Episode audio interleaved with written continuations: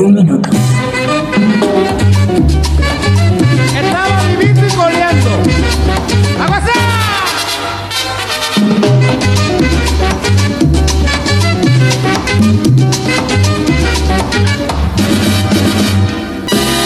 Pero un día se apareció lleno de vida y contento, diciéndole a todo el mundo, se equivocaron de muerto, que el lío es que se formó, esto sí no es puro cuento,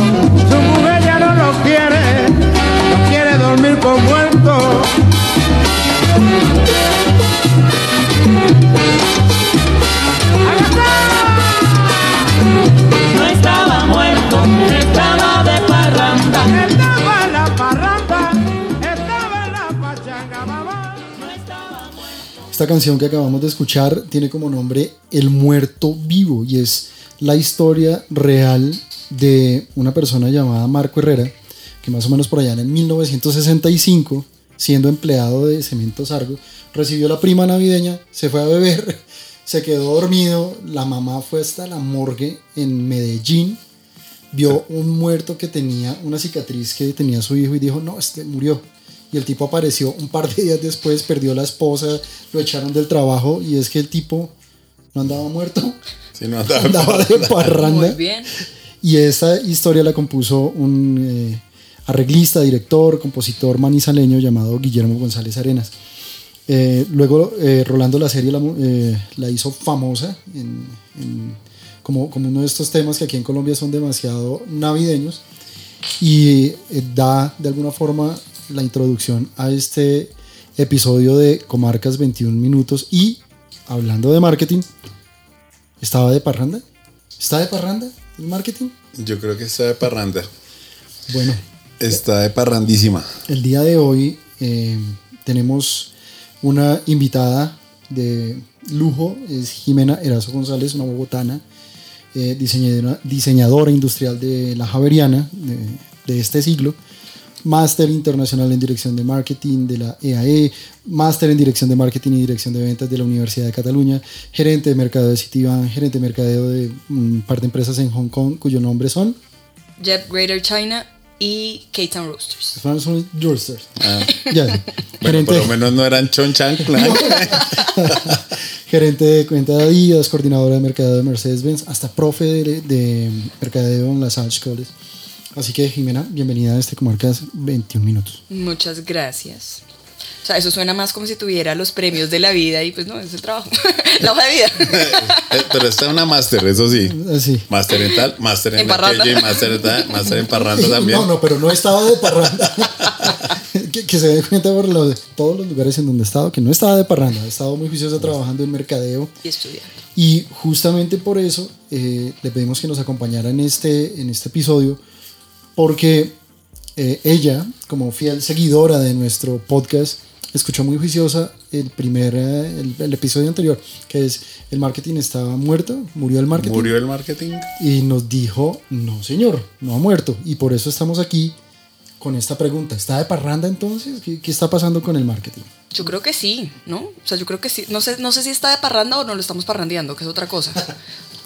Sí, partimos de esa, de esa premisa. En el episodio pasado, eh, la conclusión fue, no está muerto. Y se le llamó marketing tradicional, o hoy en día se conoce como marketing tradicional, a lo que entendemos todos como marketing.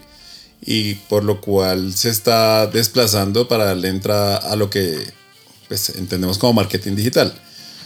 No está muerto, pero no se está aplicando. Lo que quiere decir es que anda como de parranda. O sea, ¿qué está pasando con los directores de mercadeo, con los directores o gerentes de, de- marketing que se están dejando llevar por el statu quo y como eh, actualmente lo digital es lo que más se oye, lo que más se usa, lo que más eh, cuando uno busca en Google, que eso ya lo habíamos hablado, aparece allí, entonces pues eh, se, se le dio una relevancia demasiado importante pues al canal, más no al concepto como tal del mercadeo y el cómo se debería aplicar en las empresas, ¿sería eso?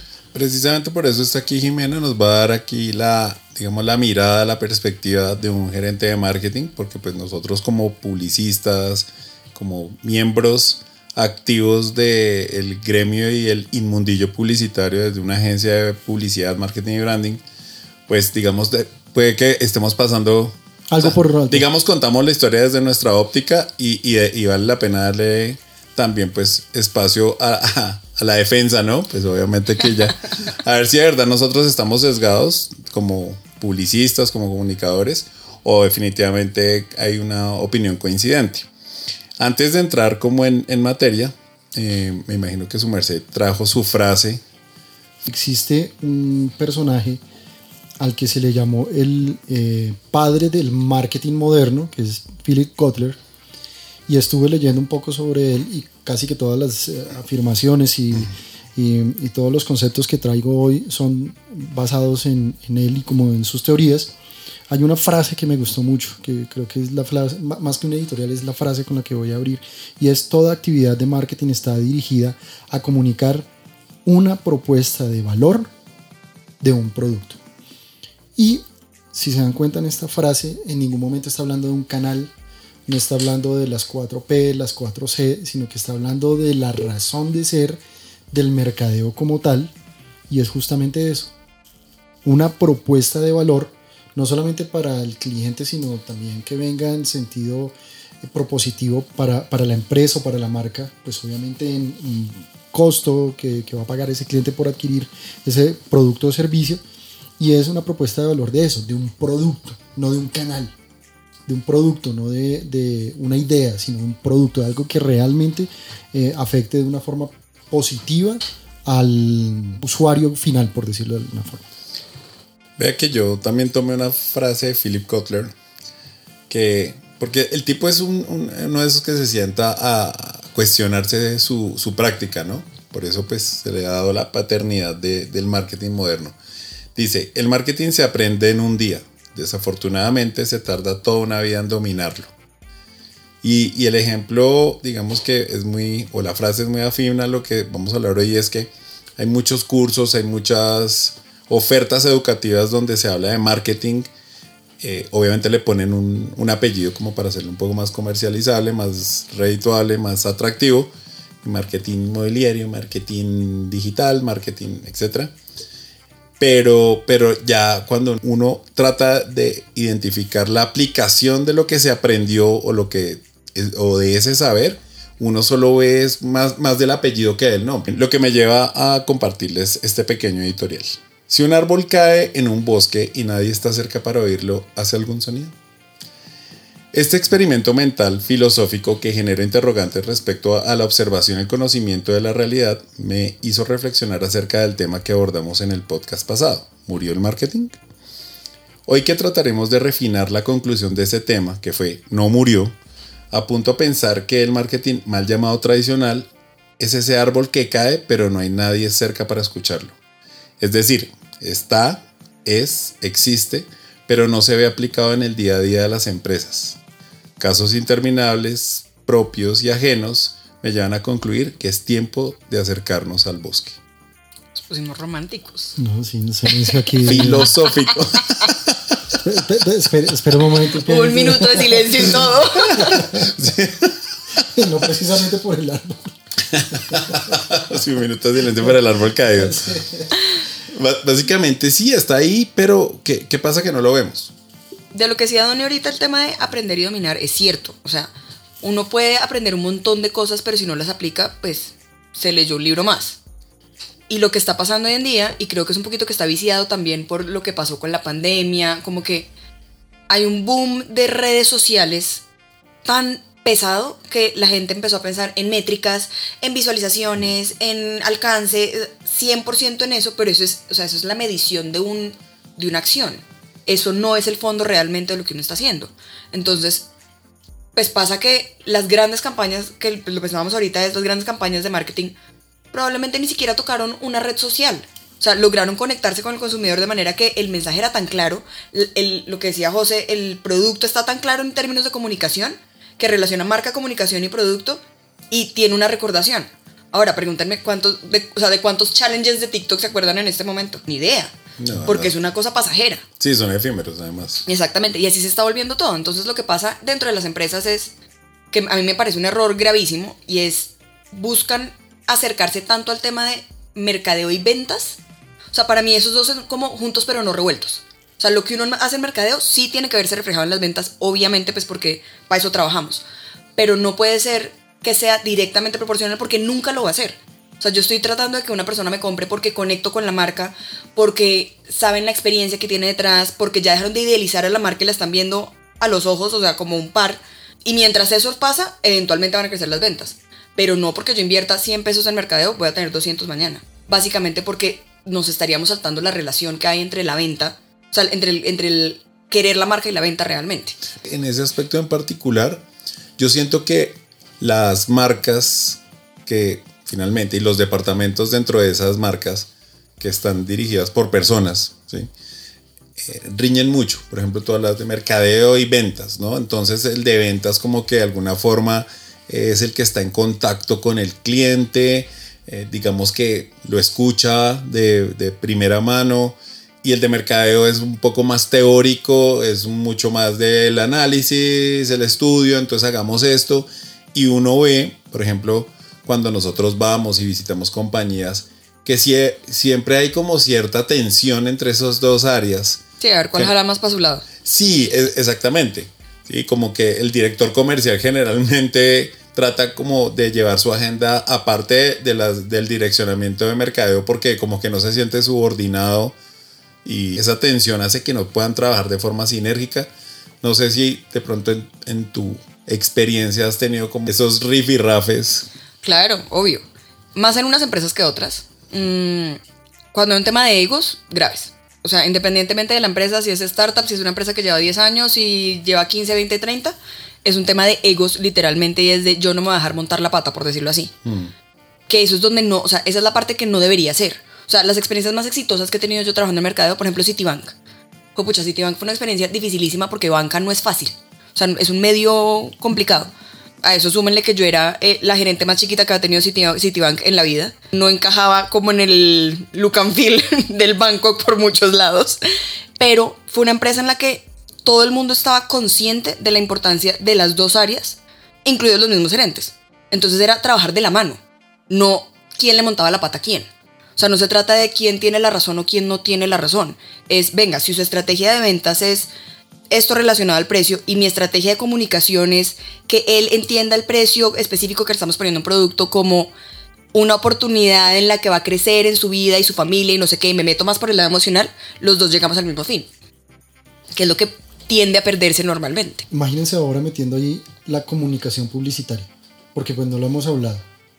Estamos hablando del objetivo de mercadeo, estamos hablando del objetivo de comunicación, y si cada uno de estos dos personajes jala por su lado, y ha pasado, entonces el de comercial, perdón, el de comercial saca su propia comunicación, porque es que tiene que ser de producto, de promoción, de número, de descuento, de porcentaje, mientras que en mercadeo el objetivo puede estar enfocado en cualquier otra cosa, en algo como más emocional o de pronto más de conectar con la familia, con... Eh, en posicionar una marca, por ejemplo. Posicionar la marca, Algo que es lo más difícil del mundo con una marca nueva.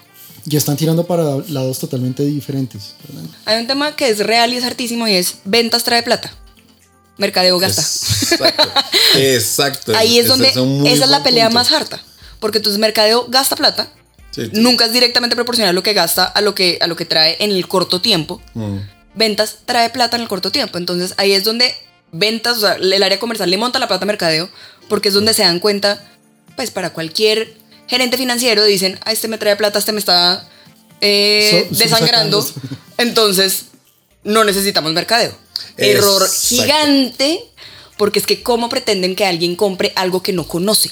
Y, ahí digamos que, que, entra, que entra un aspecto recontra importante de lo que hemos venido hablando y es como que este tema de la publicidad en digital, y lo decía el, uno de los directores creativos mundiales de DV por allá en una charla en Cannes, decía como que Facebook y Google ya dieron por sentado esto, ya entendieron cómo es que se como, como una persona que tiene un emprendimiento, yo le puedo llegar y decir, venga, usted quiere vender a través de, canales digitales. Aquí le tengo una herramienta que le ayuda a poner videos, a poner su producto, tal. Necesito e-commerce, aquí lo tiene.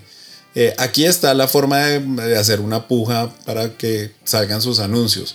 Mejor dicho, básicamente nos estamos volviendo prescindibles según ellos, ¿no? Y, y según una persona que dice, bueno, ¿y yo como para qué necesito una agencia o un departamento de mercadeo como tal, ¿no? O un experto en marketing? Total. si básicamente el, el marketing viene a ser como la forma como yo voy a poner en conocimiento de las personas mi producto o servicio. Cuando pues nosotros que estamos inmersos en él sabemos que hay muchísimo más detrás, muchísimo más. Llegamos a- al punto de decir, no se está haciendo marketing por parte de los gerentes de mercadeo porque se está reemplazando por este concepto idílico que se llama marketing digital y que todo lo puede y todo lo hace. Y concluimos la vez pasada que no murió. Ahí está. Está de parranda. No sabemos dónde anda. ¿Qué hacemos para que aparezca? O sea, ¿cuál? Porque tú dijiste, mencionaste la pandemia y yo creo que eso también como que le dio más bríos al marketing digital. Claro, porque todo el mundo dio por sentado que al estar tan hiperconectados y tener como todas las herramientas digitales que se acaba de hablar en Facebook, en Instagram, en Google, pues como que la venta se va a dar por default. Ahora bien, si la venta no se da, el problema no fue el método, sino que la persona no supo utilizar la herramienta.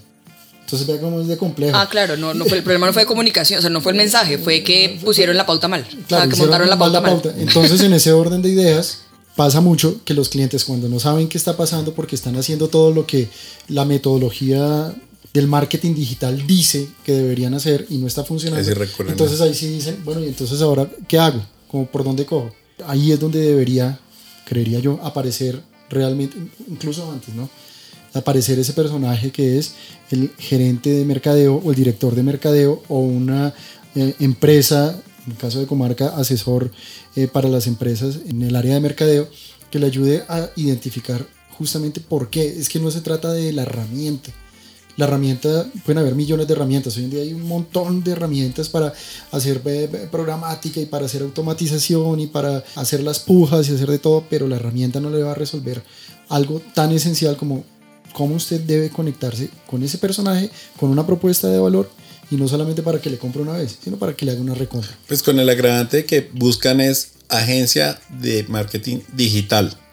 Total, o sea, ahí ya cerraron todas las otras puertas. Exactamente, es como que no entiendo el problema, entonces voy y busco la solución que es la que equivocada. Un canal. Exactamente, porque como pienso que el problema no está eh, o está en la confección del mensaje y no simplemente en que este canal no va a solucionarme toda la vida, sino pienso es porque escribí mal lo que iba a decir o eh, segmenté mal la pauta, etcétera, etcétera. Entonces tengo que buscar es al experto que me ayude a manejar estas herramientas que están ahí como Google, Facebook, Instagram, etcétera, a- a- para que me ayude a hacerlo bien. Entonces ahí es cuando salen las marcas con gerentes de mercadeo que sé que lo saben a decir necesito una agencia de marketing digital, tiene que ser digital, porque mi problema está es ahí. Pero es que, mira que ahí es cuando yo digo, no entiendo en qué momento nos desligamos tanto. O sea, yo me acuerdo en Adidas, por ejemplo, cuando yo estaba manejando la cuenta de Adidas en una agencia BTL, yo era la BTL, o sea, yo era la que me encargaba de todo el tema BTL. Había una agencia digital, una ATL, una de PR, o sea, cada uno en su expertise, pues. Y nos botaban el brief como, mire, tenemos que sacar tal campaña para Stella Sport, no sé, cualquier cosa. Y entre nosotros decíamos, listo, tenemos tanta plata, este es el objetivo, ¿para dónde nos vamos? Y decidíamos, oiga, sí, esta campaña tendría que ser 100% digital y le dábamos toda la plata digital. O esta campaña tendría que ser 100% BTL y digital tiene un poquito como para hacer ruido, pero nosotros nos vamos a centrar en BTL. Siendo empresas independientes. Siendo empresas independientes. Uy, eso es una y era una nota porque Adidas nos daba la bolsa. O sea, Adidas nos decía, tiene tantos millones. Ahora díganme, para el objetivo que yo quiero, ¿por dónde se va a coger esta vaina? Y entre nosotros, que nos volvimos un grupo súper homogéneo, fue como, venga, el objetivo es tal, ta, ta, ta, ta, ta, ¿para qué agencia va? Y no era peleando entre nosotros, era según la lógica y según a dónde queremos llegar y cuál es el objetivo a cumplir y la plata que tenemos, cómo nos distribuimos la bolsa. Y en pro de la marca, entonces. Y en pro de la marca, no en pro de la agencia puntualmente. Creo que te lo juro que ese fue de las mejores experiencias en términos de cómo trabajar por la marca y no, Y- y no- por la empresa y, no, por, la, facturación. codicia. Exactamente. Entonces era perfecto porque todos sabíamos que, ten- obviamente, pues a todos nos medían en nuestras respectivas empresas por mantener el cliente y por todo el cuento. Pero habíamos logrado como un grupo tan, tan sólido, incluidos los de Adidas, Sí. que era de frente y sin asco y se manejaba así. Entonces era como, tenemos que cumplir el objetivo. Entonces el marketing digital no es que sea malo, no es que sea el coco de la No, no, historia, no nada. nada. Es una herramienta, una chimba. Solo que no es la única. Exactamente. Y muchas veces puede ser el complemento perfecto para un tema ATL, BTL, de PR, de retail. O sea, como que hay un montón de cosas que giran en torno a las marcas y a las ventas, no necesariamente solo en digital. Yo, yo siento que sin quererlo lograron entre las empresas un direccionamiento estratégico de marketing que les estaban permitiendo encontrar cuál era ese objetivo, desmenuzarlo bien para entender hacia dónde deberían dirigir todos los esfuerzos. Que eso es lo que debería Eso ser. es lo que debería pasar exactamente. Eso es lo que o sea, debería ser un director de mercadeo. o un Entender director eso. de marketing. Entender el objetivo. Antes de. Y no resolverlo solamente con un agencia digital, venga para acá, resuélvamelo. Y ya cuando se vea colgado decir, ¿y ahora qué hago? ¿Le meto BTL? ¿Le meto ATL? ¿Promoción? ¿Y ahora qué hago? No, eso Es que además no todas las campañas son adecuadas para todos los canales. O sea, hay campañas que por su objetivo van a vivir divino en BTL, digamos. Monte eso en, di- en digital y va a ser la peor campaña de la vida. O al contrario. O sea, el tema es entender cuál es el canal adecuado. No simplemente decir, botémosle la pelota digital y que digital me resuelva. Lo que decía José ahorita, digamos que al darle tanta responsabilidad al canal digital, porque estamos de acuerdo, no es que sea malo, pero tampoco es lo único que hay, hay muchas formas. Pero entonces al darle tanta responsabilidad al canal digital, porque en digital se puede hacer, se pueden hacer muchas cosas, se puede hasta vender. Creo que como que se inhibe la capacidad de de pronto buscar oportunidades de hacer estrategias muy creativas, de vender de una forma diferente utilizando los otros factores del mercadeo o los otros canales. Sí, ahorita hablamos de, de, de una estrategia que hizo IKEA con un colchón que se llama un cero de más, atendiendo como esa percepción de que la gente piensa que porque algo es muy costoso es de altísima calidad. Entonces cogieron un colchón que valía 400 dólares y le pusieron otro cero. Entonces vale 4 mil, 4 mil euros, perdón. 4 mil euros. Entonces la gente que probaba el colchón decía, "Güey, esto debe ser una locura, una maravilla, un colchón de 4 mil euros, o sea, mejor dicho, yo yo creo que lo masajea uno mientras duerme, qué, qué sé yo. Y, y eso me parece una estrategia muy inteligente utilizando el factor del precio y la- el factor psicológico del consumidor.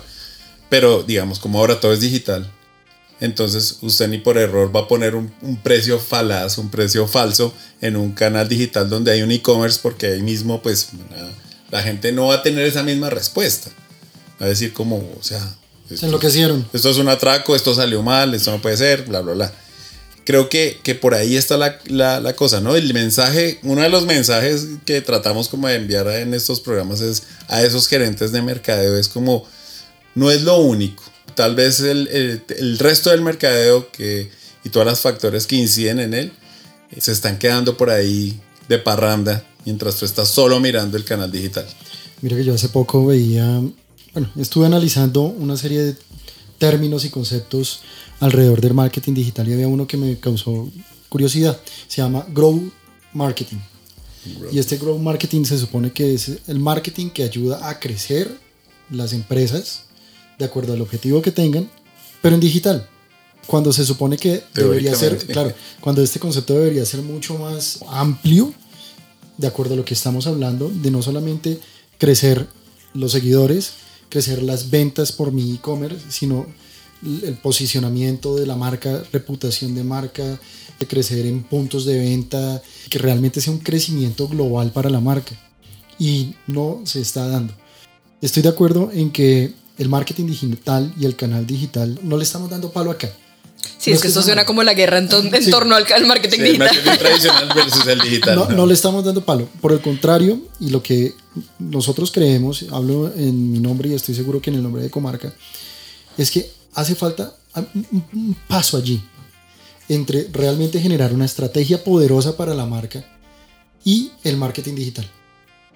Finalmente, como que nos saltamos el paso en entender muy bien el mercado, entender muy bien mi competencia, entender el consumidor, como lo decía Kotler, darle esa propuesta de valor a la, marca y al producto, impregnar la marca y el producto con esa propuesta de valor y ahora sí que salga y cuando sale utilizar marketing digital como uno de los canales de acuerdo al público y cómo yo puedo contactar a ese público.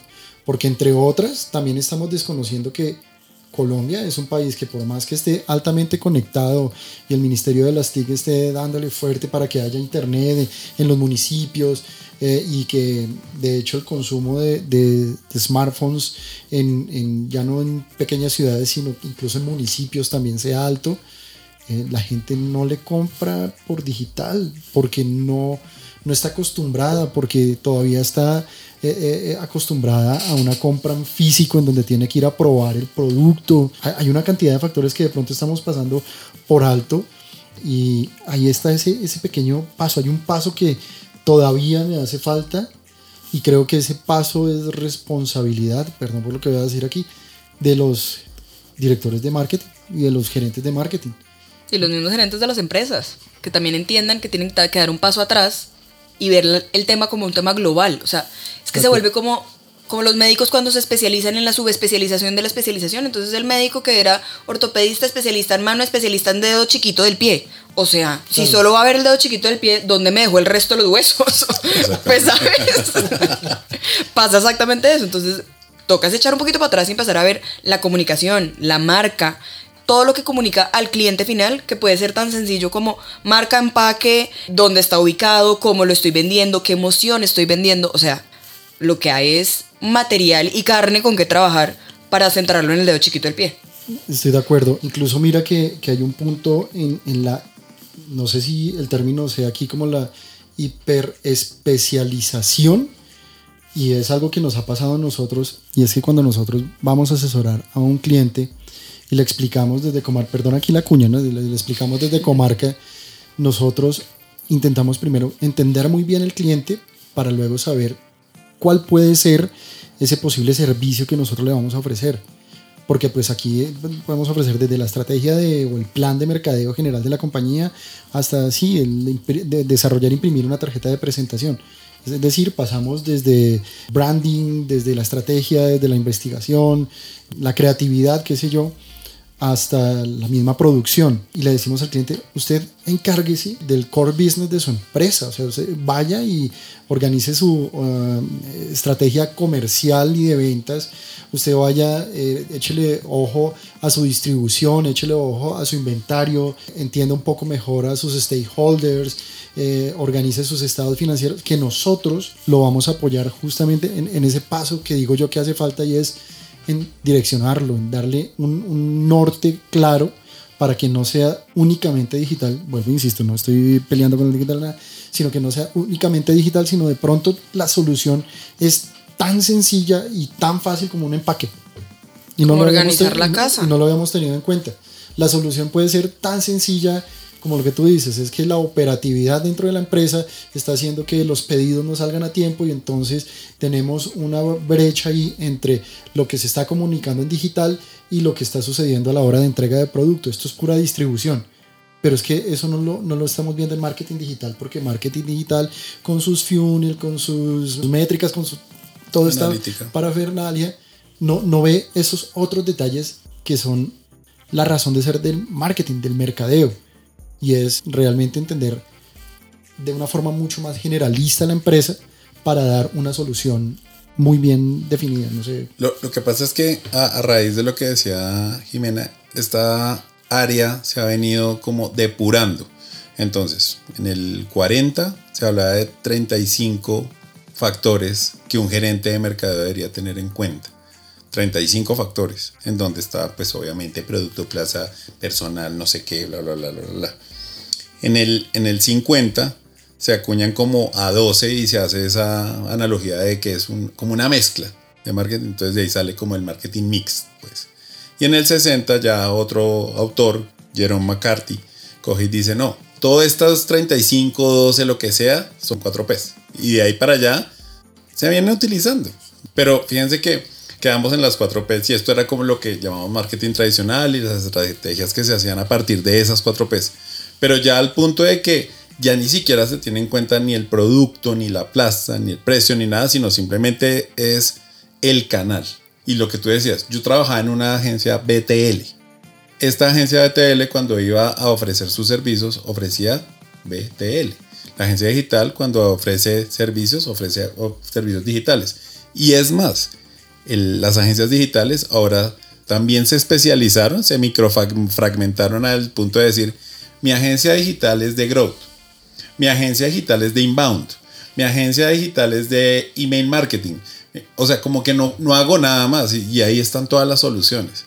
Hay que como que desfragmentar lo que no sé por qué o en qué momento se vino volviendo casi molecular. Entonces ahora dentro de las agencias de digitales de growth marketing hay growth marketing de emociones. No, dentro de las mismas empresas. O sea, ya no es un gerente de mercadeo, sino un gerente de mercadeo, un gerente de growth marketing, un gerente... ¿De verdad? O sea, ¿de verdad necesitamos cinco gerentes para cada una de las ramas? Yo, yo quiero hacer una acotación ahí. Hay otra teoría a partir de las 4P, que es eh, la teoría de las 4C, que son el consumidor, la comunicación, la conveniencia y el costo. Si se dan cuenta, ahí no están hablando de producto, no están hablando de distribución, no están hablando, qué sé yo, de, inventarios. Se da por sentado que hoy en día todo viaja a través de los canales digitales. Y vuelvo, insisto, no todo viaja por ahí. Todavía hay, televisión y aquellos que decían que la prensa iba a acabar, no ha acabado la prensa. Radio sigue, eh, ha evolucionado, ahora hay radio digital, pero sigue también las emisoras de radio y los volantes siguen. Y, y- y Las la calle, experiencias. las Perdóname, pero y, y- y si me arriesgo, los payasos enfrente de los, de los restaurantes todavía Todavía existen. existen. Entonces hay que hacerlo con calma, ¿verdad? No hay que santificar el tema digital, sino realmente darle un rol dentro de las estrategias y este rol se lo tiene que dar. Exactamente, volver al mix donde estaban todos juntos, ¿no? donde nos quedamos en una ramita. Un poco esto es el... el no, no, no estaba de parranda. Yo creo que no estaba de parranda. Está ahí. Están guayabados, no Sí. sé. Yo creo que están guayabados, sí. Yo creo que va a volver un momento en el que después del, del, del guayabo que no le da la nostalgia, ese guayabo moral, ahí es donde va, o sea, cuando todo el público se dé cuenta de la importancia de la nostalgia que había del marketing, Mm. que es lo que ha pasado en todas las épocas de la vida, en todo el tema, o sea, moda, música, siempre volvemos a la nostalgia de, después de que esto ya dejemos el show del digital, va a volver la nostalgia de, oiga, ¿se acuerda esa campaña tan chévere que hicimos, guerrilla de no sé qué? Y volvemos a retomar porque vuelve a retomar las emociones. Mi- Mira que tú dices una cosa, la, la pandemia digamos que fue el, el evento. Desafortunado. ¿no? Sí, el evento, pues, donde todos como que tuvimos que casi que aprender sobre la marcha. ¿Cómo se, cómo, cómo se vive dentro de una pandemia? Porque de esto no sabemos nada. Y muchos a fuerza de confinamiento y demás aprendimos a teletrabajar, a teleestudiar, casi que a, a vivir de forma remota. Ahora que ya muchos vacunados, ya digamos inmunidad de rebaño y demás, ¿qué estamos viendo ahora?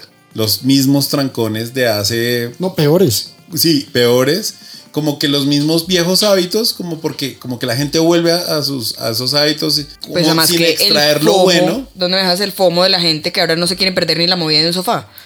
O sea, es como si estuve encerrado, pues ahora quiere estar afuera todo el tiempo. Una locura, le decía a José que ayer fui a almorzar. Ahí Krebs es conocido porque tiene unas filas de esas de no te lo puedo creer, ¿no? De último día de impuestos. Ese era el restaurante con la fila más cortica. Una locura entrar, moverse, buscar parqueadero. Sí, las personas quieren salir, el consumidor O sea, quedamos como está afuera. un, un síncope Y- y- ahí de y- como de quiero salir. Y, y un dato que también en algún momento veíamos de la IAB sobre los consumos digitales y sobre estos nuevos, no millennials sino centennial, y es que están volviendo también a lo básico. Es decir, dejemos de lado el celular, sí, hay que estar conectados, hay que subir la fotico, pero también hay que ir al, al parque, hay que verse con los amigos, hay que tomarse un café. Es decir, eh, ya el cliente no solamente está en, los canales digitales, sino que hay que salir y volverlo a buscar, volverlo a encontrar. Además que mire, una cosa que dentro de todo este mix, como se ha venido depurando tanto, se habla de las 4 P, las 7 S, bueno, lo que sea, pero también hay unos factores que hoy en día uno nota que no se, no se están teniendo en cuenta y son esos factores incontrolables. Esos que usted desde la dirección o la gerencia de mercadeo no controla. Por ejemplo, la cultura y el entorno social. ¿Cómo, cómo se ha cambiado la cultura en nuestros días y eso cómo afecta el consumo o la oferta que usted está haciendo, del producto o servicio que esté haciendo. El entorno político y legal. Uno perfectamente encuentra gerentes de mercadeo que salen con perlas como yo de política poco sé y no me importa, o que no están como al tanto de las movidas económicas, pues porque no hace parte de su dinámica empresarial. Em, estructuras de negocios existentes, los objetivos de la empresa, lo que en un momento fue tan importante como la visión, la misión, los principios corporativos, hoy en día ya como que... Es la inmediatez, en fin. Sí, exactamente. Es saltémonos lo aburrido, o sea, Oh, saltémonos la parte aburrida y teórica y la base realmente para llegar al, al punto final, pero pues eso no funciona así. Sí, puse una campaña, le metí 5 millones de pesos de pauta.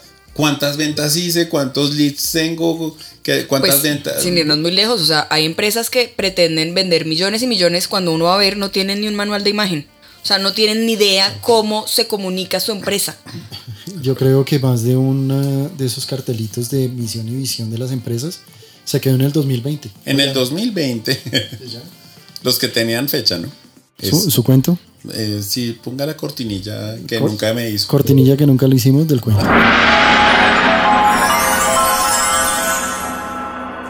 Venga, le cuento un cuento, se llama esta sección. Esta historia se llama Algo más que una promesa.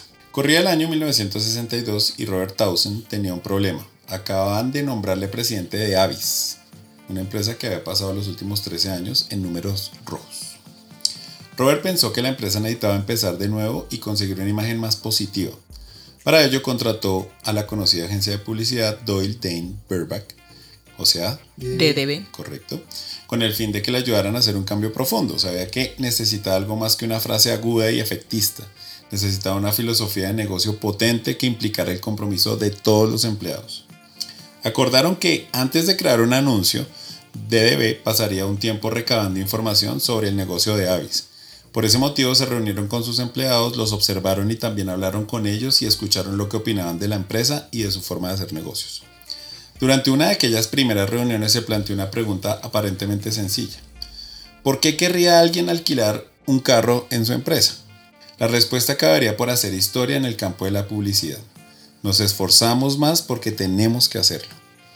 El director de arte de DDB ya había decidido en dónde quería que centrar la campaña y era la verdad sin tapujos, que era Avi, Avis solo es el número 2.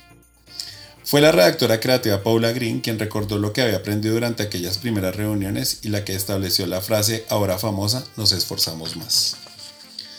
Tras identificar esa idea principal, el equipo de DB desarrolló toda la campaña con declaraciones sinceras y verídicas sobre la filosofía del negocio de Avis. Pero fiel a su pensamiento de que la empresa necesitaba algo más que publicidad ingeniosa, Robert Townsend y todo el equipo de gestión visitaron todas las sucursales de Estados Unidos y hablaron con todos y cada uno de los empleados. Le explicaron que el éxito de la campaña y lo más importante de su negocio radicaba en dar siempre un servicio magnífico al cliente, porque se tenían que esforzar mucho más. La publicidad era una promesa, pero su cumplimiento era responsabilidad de las personas. En solamente un año, la campaña y el compromiso de los empleados cambió realmente el destino de la empresa. Antes de que empezara la campaña en 1963, los ingresos de Avis eran de 34 millones de dólares y las pérdidas de 3,2 millones de dólares. Un año después los ingresos habían aumentado hasta alcanzar los 38 millones y por primera vez en 13 años Avis logró un beneficio de 1.2 millones de dólares. La cuota de mercado de Avis pasó del 11 en, del 11% en 1962 al 35% en 1966. La moraleja de esta historia es, una marca es algo más que una promesa, es toda una responsabilidad. ¿Estás a la altura de las expectativas? Y totalmente alineado con lo que hablábamos al principio de esas máximas de Kotler cuando habla de la propuesta de valor de un producto. Que probablemente eso es, ese, ese puede ser el paso del que estaba hablando yo hace un rato que se está olvidando por ahí. Y no trayéndolo al contexto que nos atañe, es que en este ejemplo es como no necesitamos una frase maravillosa o un eslogan ganador o atrayente.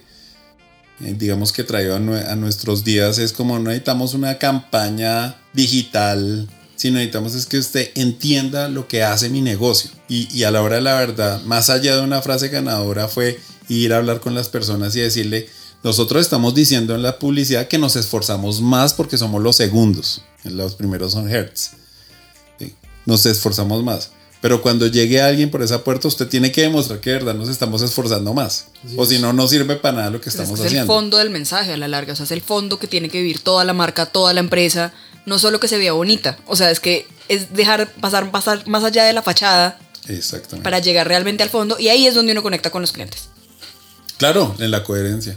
Exacto. Conectar, conectar un, un buen concepto de cierre de este comarca ¿Ya se podcast acabó? 21 minutos.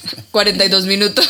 Entonces, este es un comarca por dos. Sí, eso- eso es- nos Este- ha pasado. Este formato se va a llamar comarca por dos. Jimé, ¿cómo estás? ¿Cómo te has sentido?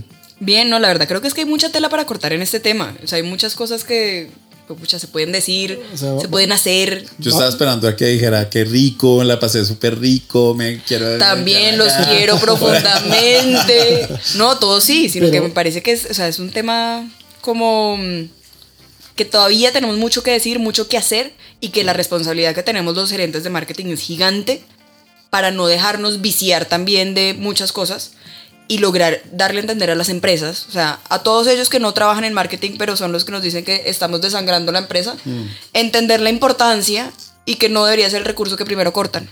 O sea, debería acomodarse, no cortarse ese recurso. Eso quiere decir que puede haber una siguiente visita de Jimena a nuestro podcast aquí de Comarca. Nuestro querido podcast. Jimena 2.0. Muchas gracias, Jime. A todos los que nos escuchan también muchas gracias. Por Eh, la paciencia, por la nos paciencia. demoramos mucho. Ah, seguiremos buscando temas. Por favor, companta- compartan con nosotros los temas que quieren que nosotros hablemos. Eh, en nuestras redes sociales estamos allí como arroba somos comarca, eh, arroba comarca guion. Búsquennos en nuestra página web www.comarca Allí también van a encontrar eh, los otros episodios. Estamos en Spotify, estamos En todas las aplicaciones. Y esto es Comarca Marketing Advertising con su podcast Comarca 21 minutos y hablando, de, marketing. Uy, Muchas gracias.